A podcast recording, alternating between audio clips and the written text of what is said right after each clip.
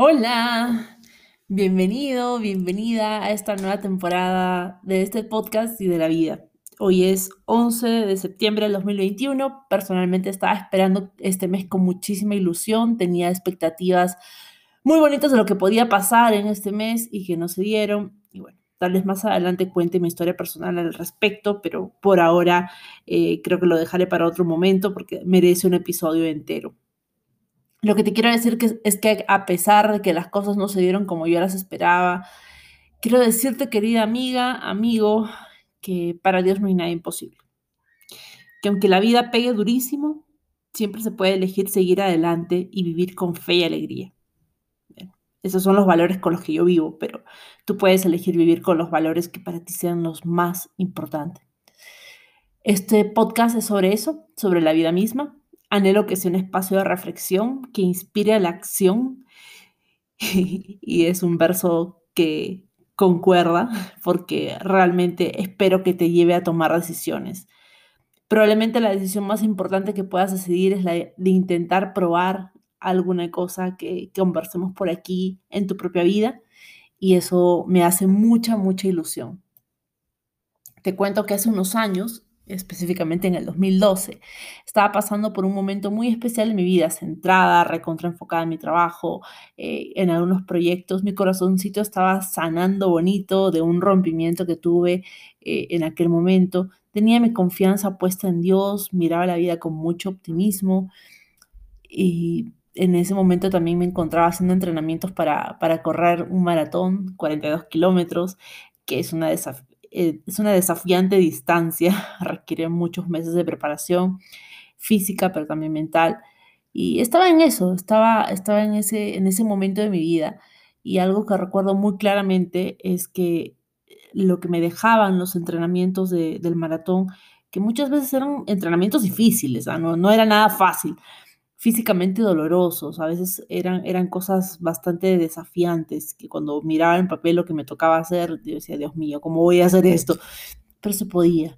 Y lo que me dejaban esos entrenamientos es de que si uno no disfruta lo que está viviendo, así sea un momento difícil, pues cuál es la gracia, para qué estamos aquí, para qué estamos viviendo, cuál es, cuál es el propósito, estamos perdiendo el tiempo. Tiene que haber alegría para levantarse temprano antes del amanecer, tiene que haber alegría de poder respirar, de poder disfrutar cada minuto de la vida. Y así fue como nació la declaración de con fe y alegría para mí, porque por un lado me levantaba con fe de que cada entrenamiento iba, iba a ir a, iba a ir a dando dando sus depósitos de ahorros en, el banco, en el banco imaginario de los entrenamientos que después se pasan a cobrar cuando uno está en la carrera. Y por otro lado, alegría, porque la alegría de poder vivir algo especial, de poder elegir hacer eso en ese momento, no hacerlo por obligación, sino hacerlo porque realmente yo quería, eh, fue, fue como nació esta frase de con fe y alegría. Personalmente creo que no hay mayor gozo que saber que Dios está a cargo de todo, que Dios te ama. Y aunque pasen cosas malas, circunstancias que tal vez no dependen de uno, Él está a tu lado y Él está orquestando todo para que las cosas sean para tu bien y no para tu mal.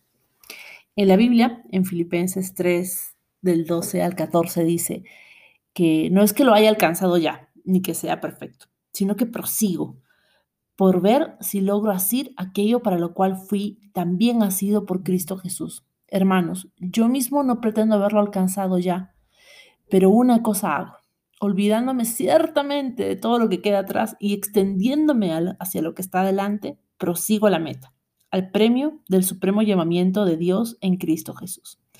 Entonces te propongo, querida amiga, querido amigo, vivir este mes de septiembre, vivir este resto del año 2021 y todos los años que vengan por delante, extendiéndonos hacia adelante, dándole a cada meta que tengamos de manera particular, familiar, en equipo, en comunidad, cada meta con mucha alegría, con la alegría de persistir, no como quien tiene una carga que ya está cansado de, de llevarla consigo mismo, sino como quien tiene la, certeza de que tras toda esa consistencia, tras todo ese esfuerzo, llega una bonita recompensa.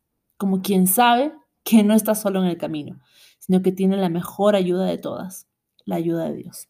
Te invito a vivir este podcast y, y te invito a vivir la vida con los valores que sean más importantes para ti. Recuerda que el mismo poder divino que creó los mares, el cielo, la tierra y todo en el universo vive dentro de ti. Tú has sido hecho a imagen y semejanza del Rey de Reyes y del Señor de Señores, de Dios. Así que te invito a vivir con fe, a orar en las mañanas, a leer la Biblia y creer que lo mejor está por venir. ¿Nos acompañamos en el camino?